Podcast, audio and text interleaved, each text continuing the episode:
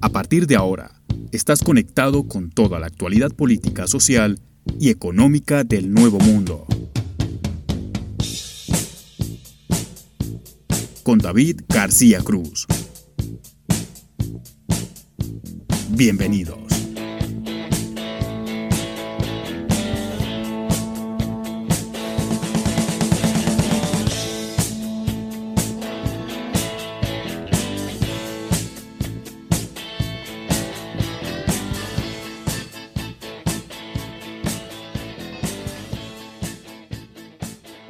Tal? Bienvenidos a esta nueva edición de Voces en Off. Hoy en este ciclo de entrevistas vamos a tener a Miguel Camacho, él es comunicador social, periodista y experto en marketing político.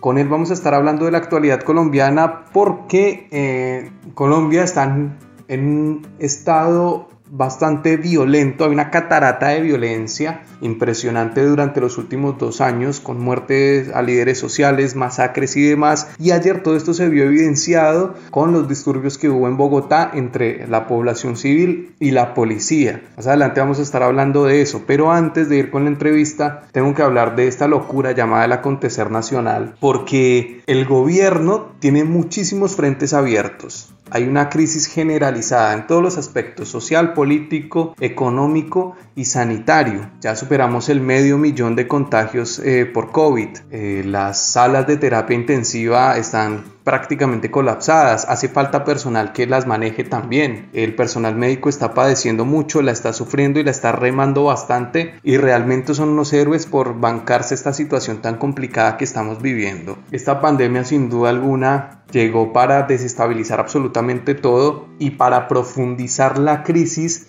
en la que ya veníamos desde el gobierno anterior. El presidente ayer dio un mensaje que políticamente hablando no es nada conciliador, al contrario es confrontativo. ¿Por qué digo esto y hago referencia a ello? Porque el presidente desde el principio se quiso mostrar como alguien dialoguista, como alguien que iba a tener en cuenta la oposición, como la persona que iba a cerrar la grieta y que iba a gobernar a partir del consenso y no de la confrontación. Ayer lo que hicieron fue tremendo, no tanto el hecho, sino también la forma. Creo que las formas es lo que define esta situación. El presidente sale ayer y anuncia que le va a pasar un por ciento, literal un por ciento, de la coparticipación federal que le corresponde a la ciudad autónoma de Buenos Aires. Eso va a pasar a la provincia de Buenos Aires. Eso son más o menos 40 mil millones de pesos. ¿Para qué se iba a pasar este dinero a la provincia de Buenos Aires?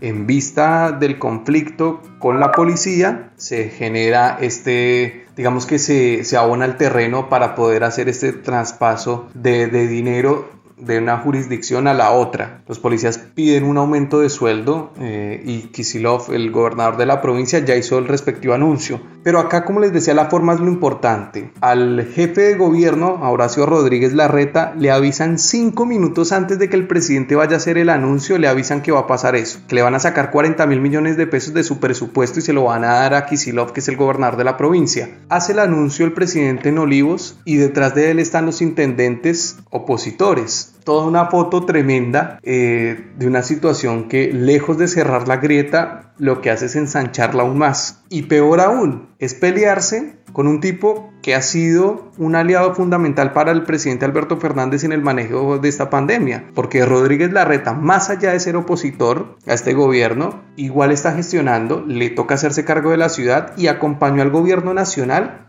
en todas las decisiones eh, que se tomaron a partir del 20 de marzo. Esto sin duda alguna es un golpe tremendo para la gente que está en el medio, para la gente que no toma, digamos, una postura clara que no es ni kirchnerista ni antikirchnerista, o antiperonista o macrista. Digamos que de esa manera se puede definir a las personas que están en las antípodas del pensamiento ideológico de este gobierno actual, porque quizás con Alberto Fernández que se mostraba como una persona moderada, que creo yo que lo sigue siendo, solamente que los votos no son de él, y está gobernando muy condicionado por, por la expresidente Cristina Fernández de Kirchner, sino que también, a ver, él se mostraba moderado y está Rodríguez Larreta, que dentro de la oposición también es un tipo más moderado, no se va a los extremos como Macri, y uno podría pensar que por ahí podría haber alguna alianza eh, y por ahí, digamos, se podría haber construido ese lado C que necesita tanto la política argentina para poder salir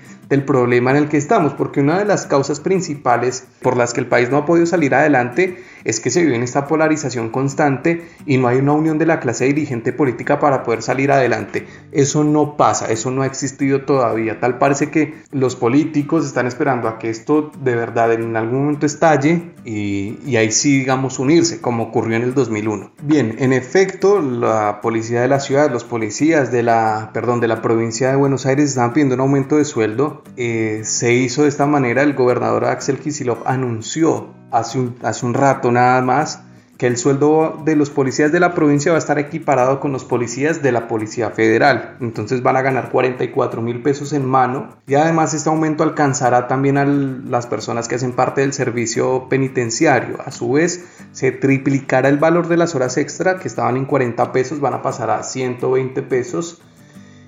Y lo que dijo el gobernador es que vamos a dar, pero también a pedir y a exigir por la crisis de seguridad que hay en la provincia, sobre todo con el tema de las tomas ilegales de tierras, que es otra parte muy muy importante eh, de la coyuntura nacional. Los policías recibieron esta, estas medidas, estos anuncios que hizo el gobernador, eh, un poco escépticos. Algunos lo celebraron, aplaudieron su discurso, otros no tanto, otros eh, directamente rechazaron lo que el gobernador anunció, pero seguramente les va a tocar arreglarse con esto porque tampoco no hay más. O sea, es la realidad. Igual a esto le daremos seguimiento y seguramente la otra semana estaremos hablando de lo que siga ocurriendo en la provincia.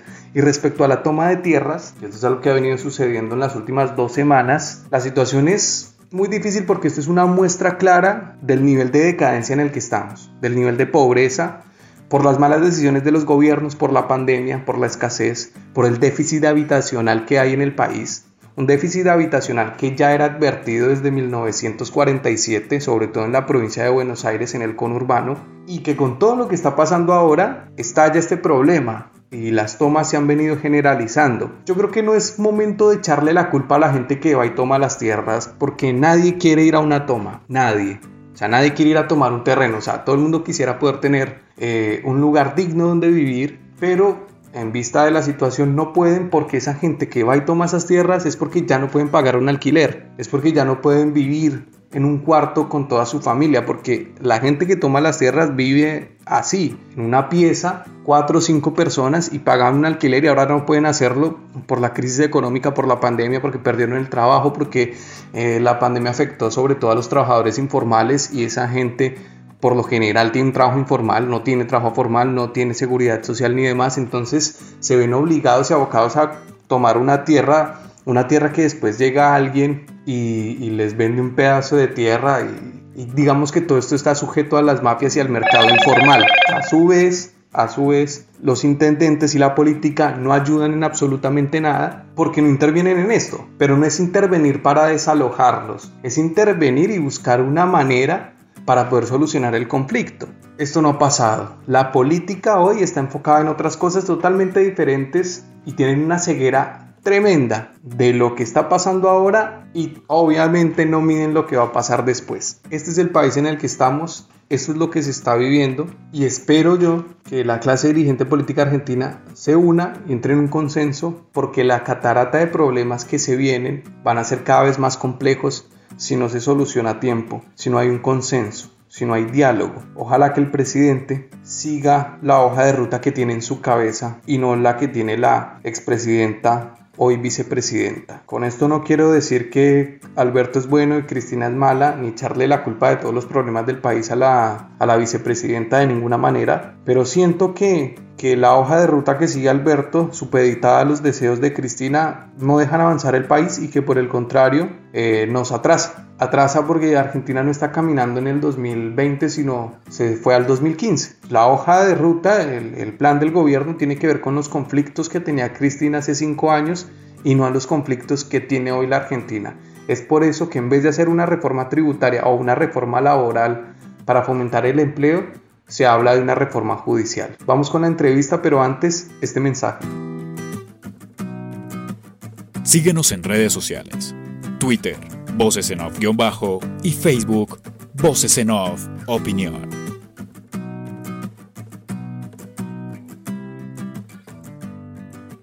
Bien, continuamos acá en Voces en Off y eh, como siempre, como les decía en la introducción, hoy tenemos el gusto de entrevistar a Miguel Ángel Camacho. Él es eh, comunicador social, periodista y también está especializado en marketing político, participado en campañas electorales y demás. Eh, Miguel, los saludo, ¿qué tal? ¿Cómo le va? Hola David, ¿cómo estás? Un saludo muy especial para, para todos los oyentes. Bien, gracias.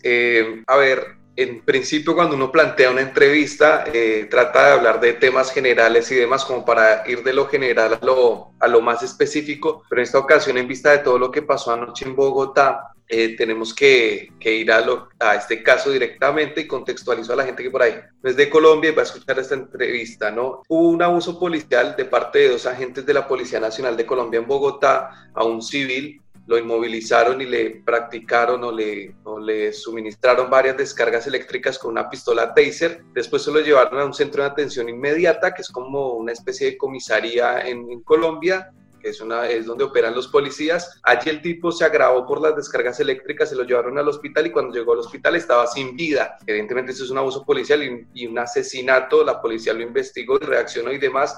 Esto genera la indignación de la gente que se vuelca en contra de la policía y se generaron disturbios ayer en la ciudad de Bogotá en varios puntos de la misma. Miguel, primero preguntarle ¿Qué cree lo que pasó con el abogado Javier Ordóñez, que fue el, afectado, fue la persona que falleció a, a, partir del abuso policial? ¿Qué cree usted de esta situación? ¿Para usted es un asesinato de la policía o, como argumentan algunas personas, no lo fue. Bueno, yo sí considero que fue un asesinato perpetrado por la policía y, creo que no hay que ver esto como, como un hecho aislado de la muerte de un civil a manos de un policía, porque en Colombia se vienen presentando abusos policiales eh, con, con, cierta frecuencia y de manera sistemática. Y, y esto que nos hace pensar que hay tal vez hay una doctrina que hace que los policías actúen de esta manera eh, se hablaba ayer también en algunos, en algunos análisis que hace falta un tema de profesionalización para la policía, eh, de qué tipo de personas están haciendo parte del cuerpo policial eh, en Colombia y, pues definitivamente no es un hecho, no es un hecho aislado. Desde 2017, 639 personas han sido víctimas de abuso policial. Ayer veíamos algo pues bastante curioso y era que la alcaldesa de Bogotá registraba en 2020 137 casos, pero eh, en la Oficina de Control Interno de la Policía solo estaban manejando 38. Entonces hay una diferencia de cifras que, que preocupa, sobre todo para temas de justicia. La reacción de ayer de la gente, eh, ¿cómo la lee? Porque hay quienes, digamos, los adjetivan o los califican como, como vándalos directamente, otros pueden pensar que es una reacción a partir de una acumulación de hechos eh, catastróficos en Colombia, de una catarata de violencia que vivimos todos los días y que se ve en las noticias. ¿Cómo lo lee usted eh, la reacción de la gente ayer? Bueno, yo, yo tengo dos, dos miradas de, de, lo que sucedió ayer y son como mm, dos aspectos que hay que tener en cuenta. El primero es que en Colombia viene, una, viene sucediendo, viene calentándose una bomba social muy, muy, muy complicada que arrancó con mucha fuerza desde noviembre de 2019 con el paro nacional. Allí pues hubo una serie de protestas gigantes, cacerolazos, hubo una cierta crisis por parte del gobierno nacional por estas protestas, que de cierta manera eh, el coronavirus pues lo aplacó un poco, pero tras la muerte de, de Javier pues nuevamente la gente decidió salir a las calles. Es una bomba social que no podemos desconocer y también, eh, bueno, esto por un lado. Y por el otro, el otro pilar es el tema de los abusos policiales. Como lo referenciaba, son 639 abusos policiales desde 2017 registrados y la gente está pidiendo justicia y está pidiendo un cambio eh, radical en la, en la institución de la Policía Nacional. Miguel, ¿por qué se comportan así las Fuerzas Armadas? ¿O por, ¿Porque siempre lo han hecho así? ¿Porque el poder político ha sido cómplice? ¿Por qué cree usted, por cree usted que sean estos comportamientos? Porque no solo es la Policía Nacional, sino también es el SMAT, también es el Ejército. digamos que cuando no es uno es el otro, pero siempre pasan siniestros de, este, de esta naturaleza. Aquí hay un contexto social bien difícil eh, para aclarar, pero básicamente lo que yo considero es que a las fuerzas militares les hace falta formación y educación, ¿sí? las fuerzas militares, lamentablemente, en este país, eh, en Colombia, hay muchas necesidades y hay, y hay una crisis social muy difícil desde hace muchos años. En los jóvenes en Colombia encuentran en, las, en la policía, en el ejército y en las demás fuerzas militares una salida a, la crisis económica porque encuentran resguardo, encuentran alimentación, encuentran un cierto bienestar para ellos y para sus familias. Pero a, las fuerzas militares están ingresando cualquier tipo de persona sin ningún tipo de formación previa y, ya cuando están adentro no reciben eh, una formación seria, sino son seminarios, son talleres, son cursos de actualización, pero no hay como una educación que permita que un policía pueda tener eh, ciertos conocimientos frente al manejo de los derechos humanos, frente al manejo de una crisis institucional. Lo vemos desde el punto de vista, mm, digamos que de lo que sucedió anoche del abuso policial en los procedimientos que debe realizar la policía, pero también lo vemos desde la misma formación de los, de los altos cargos, y es que eh, no, saben responder en una entrevista qué fue lo que pasó, no tienen un manejo de vocería.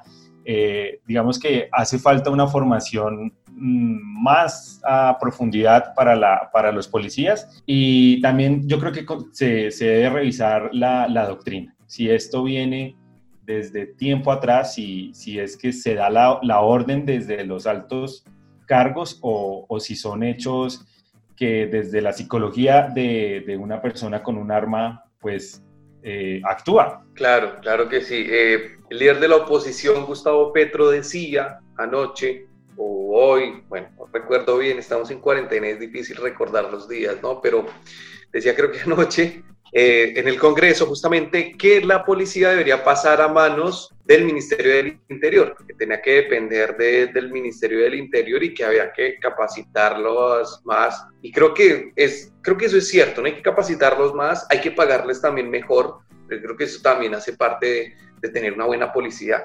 ¿Qué cree usted de esa apreciación del senador, de que pase la policía a depender del Ministerio del Interior? Eh, sí, yo, yo en algún momento leía que un policía eh, debe ser ante todo un ciudadano y, y, la formación como ciudadano debe, debe ser la base para que un policía ejerza su labor. Creo que si hace parte del Ministerio de Defensa, eh, se ve a la, a la, a la policía como, como, una especie de, de, ejército violento.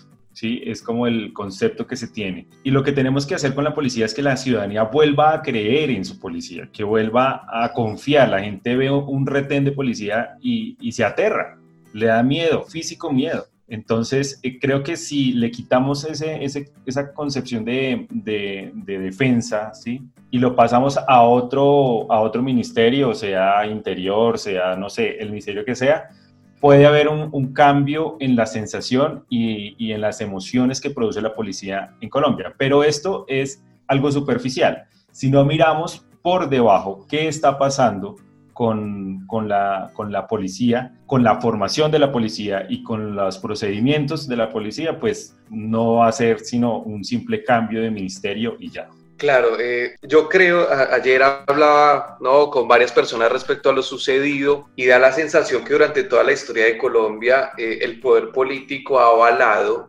de manera deliberada estos comportamientos de las fuerzas, porque fíjese usted, en Colombia solo hubo un golpe de Estado en toda la historia y fue un golpe de Estado ahí, o sea, fue maquillado, fue un golpe de Estado como pasó en Chile o como pasó acá en Argentina. ¿Cree usted esto lo mismo de que el poder político ha, ha, avalado deliberadamente y que se ha aliado con las Fuerzas Armadas para sembrar terror en la población? Hizo, digamos, que de alguna u otra manera ha hecho que haya como un, un, matrimonio quizás muy estable entre poder político y Fuerzas Armadas, incluyendo policía y ejército. Sí, sin duda hay, hay, un matrimonio y yo a ese matrimonio le sumaría otro y es la, la fuerza o el poder del narcotráfico en Colombia.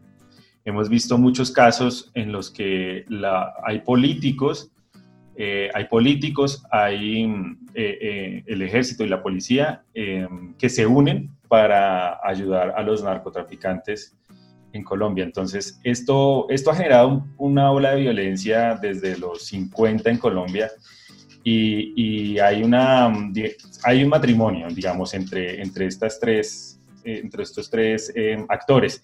lo, lo veíamos. Como un perverso. Sí, e, es absolutamente perverso y absolutamente violento. Digamos, hay, un, hay una propuesta, un proyecto para que los, las fuerzas militares, los integrantes de las fuerzas militares puedan eh, votar y esto le conviene a la misma clase política que ha sostenido el poder desde hace mucho tiempo. Entonces es, es, un proyecto de ley bastante peligroso para la democracia y sobre todo para las fuerzas alternativas que están buscando en este momento tomar fuerza aprovechando, digamos que la coyuntura de, de debilidad del gobierno nacional. Lo vemos no solamente en casos como el abuso policial, donde hay muchos que, que en este momento lloran los CAIs, pero no lloran a, las víctimas, a los siete muertos asesinados con armas de fuego. ¿De dónde vienen esas armas? Pues vendrá una investigación, pero sin duda pues hay cientos de videos en redes sociales donde se ven a los policías con chaquetas al revés para que no sean identificados con,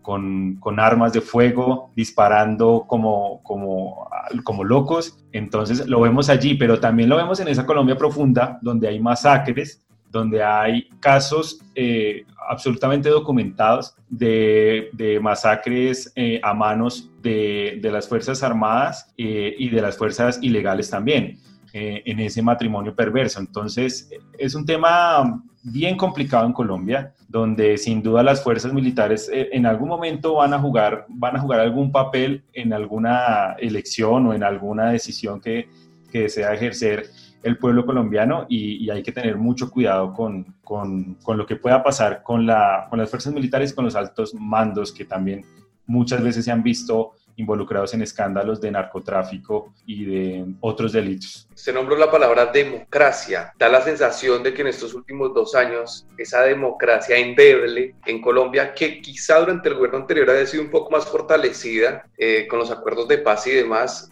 se está desmoronando. Este es, digamos, mi concepto. Le quería preguntar a usted si usted cree que este gobierno tiene una vocación antidemocrática. Este gobierno tiene una vocación para cooptar todas las fuerzas y todos los poderes políticos en Colombia. Vemos cómo ya se tomaron la, Procuraduría, eh, también la, la Fiscalía, la Defensoría del Pueblo también, de hecho, Transparencia por Colombia advierte pues una preocupación por la concentración del poder en el presidente de la República. Vemos también cómo lo que tanto se criticaba en el gobierno pasado con ese eufemismo de la mermelada en este gobierno pues se viene dando y con muchísima más fuerza estos cargos de la Defensoría y de la Procuraduría, pues, pues se lo ganaron a punta de mermelada, punta de clientelismo, para decirlo en términos más generales, que es nada más y nada menos que un juego de yo te doy cargos y tú me das votos. Eh, creo que la democracia está en riesgo, la democracia ha estado en riesgo durante mucho tiempo, pero en estas circunstancias en las que está Colombia, eh, es importante que la ciudadanía ejerza veeduría y tome decisiones, ojalá eh, distintas a las que se ha venido tomando, para que la democracia se vuelva en realidad ese ejercicio de toma de decisiones por parte del constituyente primario, que es la ciudadanía, la gente de a pie, que tome de nuevo las riendas del país y podamos mejorar un poco todo lo que ha venido pasando eh, en nuestro país. Claro, a veces la gente piensa, y creo que eso es falta de información y eso hay que hacerlo saber ¿no? desde los medios, que, que la democracia es solo ir a votar y, es mucho más que eso. Hablando de, ya que usted es eh, experto en tema de marketing político y cosas electorales, quiero aprovecharlo para hablar del tema electoral en Colombia, porque con todo esto que está pasando es imposible no pensar en lo que va a venir en 2022 en, lo que va a ser una eventual elección a presidente. Con todo esto que está pasando, porque un día es el ejército, al otro día es la policía, otro día son las BACRIM, otro día son las Águilas Negras, todos estos grupos eh, al margen de la ley, son las disidencias de las FARC al otro día, si no es el Congreso, es el Poder Ejecutivo, pero siempre de algún lado siempre de algún lado están vulnerando permanentemente los derechos de los colombianos y quien se opone a esto, el castigo es la muerte. Y eso es lo que está pasando. O sea, literalmente y coloquialmente a los colombianos los están matando por cualquier chimbada. Es así. Teniendo en cuenta esta situación, pareciera que en lo electoral todos los caminos conducen a Petro. No sé qué piensa usted de eso. Bueno, digamos que mm, eh, tendría que ser un poco Nostradamus o Hassan Nazar para poder dar una opinión a, tan a futuro. Eh, pero sí vemos a Petro como una figura absolutamente representativa de lo que está, del, digamos, del malestar que está sucediendo en Colombia. Es una figura de la oposición que, que va a ser protagonista en 2022 sin ninguna duda. La, la preocupación es que así como su, digamos, su, su, su voto fuerte se, se, mantiene, digamos que todos los sectores sociales que lo han venido apoyando durante todos, toda su carrera política se mantiene, también su opinión negativa pues, pues se mantiene, digamos que se radicaliza. Entonces vemos en varios... Eh, estudios de percepción de opinión pública que tiene una imagen negativa superior a la imagen positiva y esto tal vez le pueda generar problemas a, futuro para poder, digamos que, eh, agrupar las fuerzas alternativas que quieren cambiar el país y quieren pasar de, la, del gobierno derecha a un gobierno alternativo. Pero eh, Gustavo Petro no puede llegar solo, o sea, no va a llegar solo. Si no se logra esa, esa unión, se va a repetir la historia del 2018 y es que los sectores alternativos van a estar divididos mientras que la derecha y el centro va a estar unida. Entonces es muy posible que, que, el, candidato del Centro Democrático, escogido por Álvaro Uribe y eh, otras fuerzas como Fajardo, como eh, los Char, como Federico eh, Gutiérrez en Medellín, se unan en torno a un candidato, mientras que por el lado de una facción de los verdes, una facción del Polo y eh, Gustavo Petro como representante de la Colombia humana, pues terminen por otro lado. Es muy posible que eso suceda si Gustavo Petro y las demás fuerzas alternativas no buscan un puente de comunicación para llegar a acuerdos eh, políticos y burocráticos en torno a llegar a, a, la Casa de Nariño en 2022. ¿Dentro de esas fuerzas alternativas uno podría incluir a Fajardo o no? No lo creo. No lo creo porque, de acuerdo a lo que se ha visto en las decisiones y en los comentarios y en las opiniones que han, que han dado tanto Fajardo como Petro, es muy difícil que ellos eh, se unan. Yo veo más a Fajardo buscando alternativas con, con Char, buscando alternativas con Federico Gutiérrez, buscando alternativas con otros candidatos de, de, de centro derecha que buscándola con la centro eh, izquierda. Creo que eh, la decisión más difícil que tienen eh, para pensar de aquí a 2022 es el Partido Verde, porque allí encontramos unas, unas diferencias pues bastante radicales entre los que buscan una alternativa hacia la izquierda y otros sectores y los que buscan una alternativa con Fajardo y otros sectores más de derecha. Entonces no los veo en una, en una consulta, como tampoco veo eh, por decir algo, a Galán yéndose hacia, hacia el lado izquierdo, sino lo veo más hacia el lado derecho. Sin embargo, creo que va a ser bien difícil armar esas convergencias por todo lo que se juega políticamente, eh, internamente también en una elección presidencial y en una elección de Congreso, ¿no? que también es como simultánea y que también se juegan muchos roles y, se, se dan muchas jugadas, jugaditas políticas en torno a esas elecciones. El 2016 fue el año del plebiscito y creo que ese plebiscito eh, marcó, digamos, cómo estaban divididas las aguas en el país, ¿no? En aquel momento ganó el no a la implementación de los acuerdos de paz y hubo que reformarlos en algún punto. De hecho, fue así y así se hizo. Después de ese plebiscito, después de, ese, de, de esa contienda electoral, viene la contienda presidencial donde el, el candidato eh, Gustavo Petro, que llegó a segunda vuelta, saca 8 millones de votos.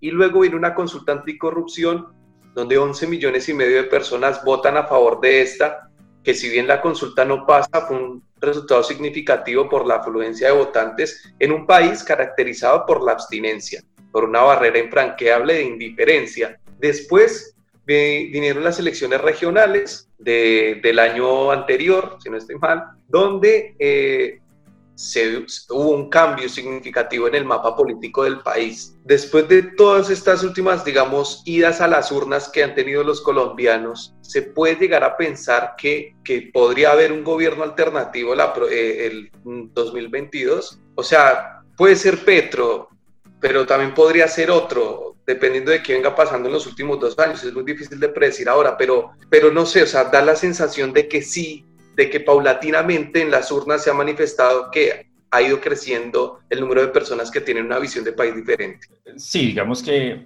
lo primero que tengo que decir acá es que cada elección es distinta. No podemos endosar unos votos de una elección, digamos, de, consulta anticorrupción, eh, endosarlos hacia unos sectores políticos, porque esta consulta, de cierta manera, fue, aunque fue impulsada por, por partidos políticos y por líderes políticos, también eh, se, lo, se lo tomó a pecho la ciudadanía que, que está cansada de los políticos y lo vieron como ese rechazo hacia la clase política salir a votar eh, a favor de, pues de, esa consulta anticorrupción. Eh, la, digamos que electoralmente cada elección es distinta, pero en la calle y en el listening de, redes sociales sí vemos un malestar general y, y cada vez más amplio de lo que está pasando y de los gobernantes que, que se tienen eh, en este momento. Ah, en el año pasado ganaron alcaldías y gobernaciones sectores alternativos y eso puede ser un indicador de que el país de verdad está buscando un cambio.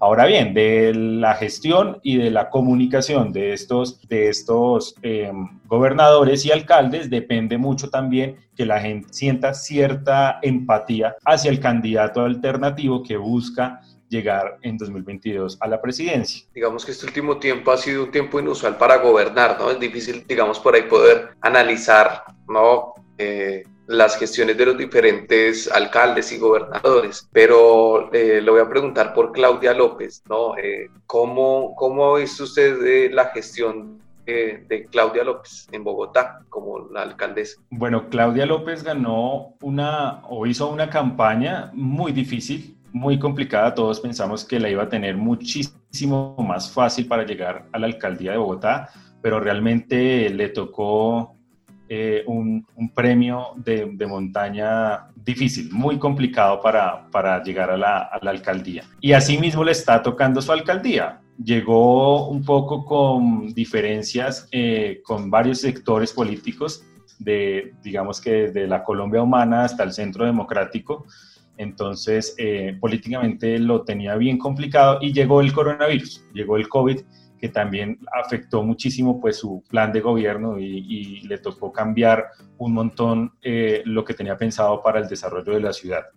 No le ha tocado fácil por, por eh, el tema del coronavirus, pero mm, de cierta manera la gente la ha venido respaldando en las decisiones porque se ha apropiado de los temas, se ha apropiado de, del desarrollo de la pandemia y eso se ve eh, eh, premiado en, las, en la percepción de, de la imagen de Claudia. Eh, ella ha venido manejando las disputas políticas con ambos sectores, pero en algún momento va a tener que tomar una decisión y es o, o sigo discutiendo con la Colombia humana o intento llamarlos para crear una, una, convergencia y tener un poco más de gobernabilidad.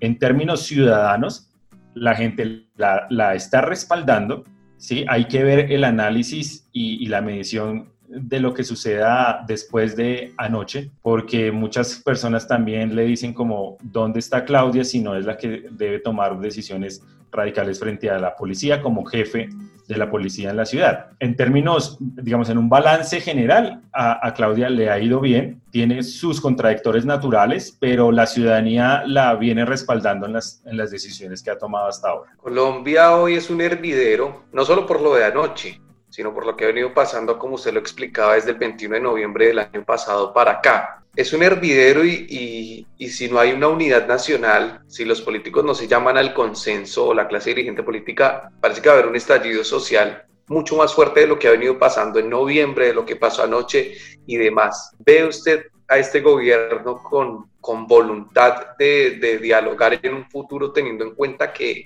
la calle del 2021 va a ser muy complicada? Creo que este gobierno nacional no lo va a hacer, no lo va a hacer. Ellos, ellos dialogan con, la, con los empresarios, con los banqueros, con los industriales, pero quieren eh, mirar hacia otro lado cuando hay este tipo de protestas y manifestaciones. Yo estoy seguro que si el gobierno nacional hubiese, hubiese tenido en cuenta, hubiese escuchado las, las, las manifestaciones que se presentaron en, en el 2019, y que se van a presentar o que se están presentando en este momento, en 2020, seguramente la percepción de la imagen del gobierno cambiaría para el ciudadano, porque se sentiría escuchado, se sentiría que el gobierno nacional va a tomar decisiones porque, eh, por lo que están protestando, pero lo que vemos es que el gobierno nacional decreta y gobierna para las, los grandes banqueros, para los eh, financiadores de su campaña, pero le cuesta mucho trabajo escuchar a la ciudadanía. Esto, esto se ve también, sobre todo, eh, en, durante la, la pandemia, durante el virus que nos afectó, porque muchas de las decisiones han beneficiado a la, digamos, a la clase industrial y a la clase, a la clase empresarial grande en Colombia, pero ha afectado también al ciudadano y ha afectado también al empresario pequeño, al dueño de, de, la tienda, al dueño del supermercado, que, pues, que se ha visto muy, muy afectado por las decisiones que ha tomado. Es muy difícil que el gobierno mm, intente o quiera en este momento escuchar al ciudadano. Creo que no está en ese plan, está en plan de salvar lo que le queda de, dos años y de buscar alguna estrategia sombrilla que le permita al centro democrático y a la derecha, pues eh, quedarse en el poder otros cuatro años. Miguel, eh, gracias por atender el llamado. Se nos terminó el tiempo, muy claros los conceptos y, le doy las gracias nuevamente por atendernos. Bueno, muchas gracias David por, por esta charla tan interesante y, y un saludo a todos los oyentes. Síguenos en redes sociales, Twitter, Voces en Off-Bajo y Facebook, Voces en Off Opinión.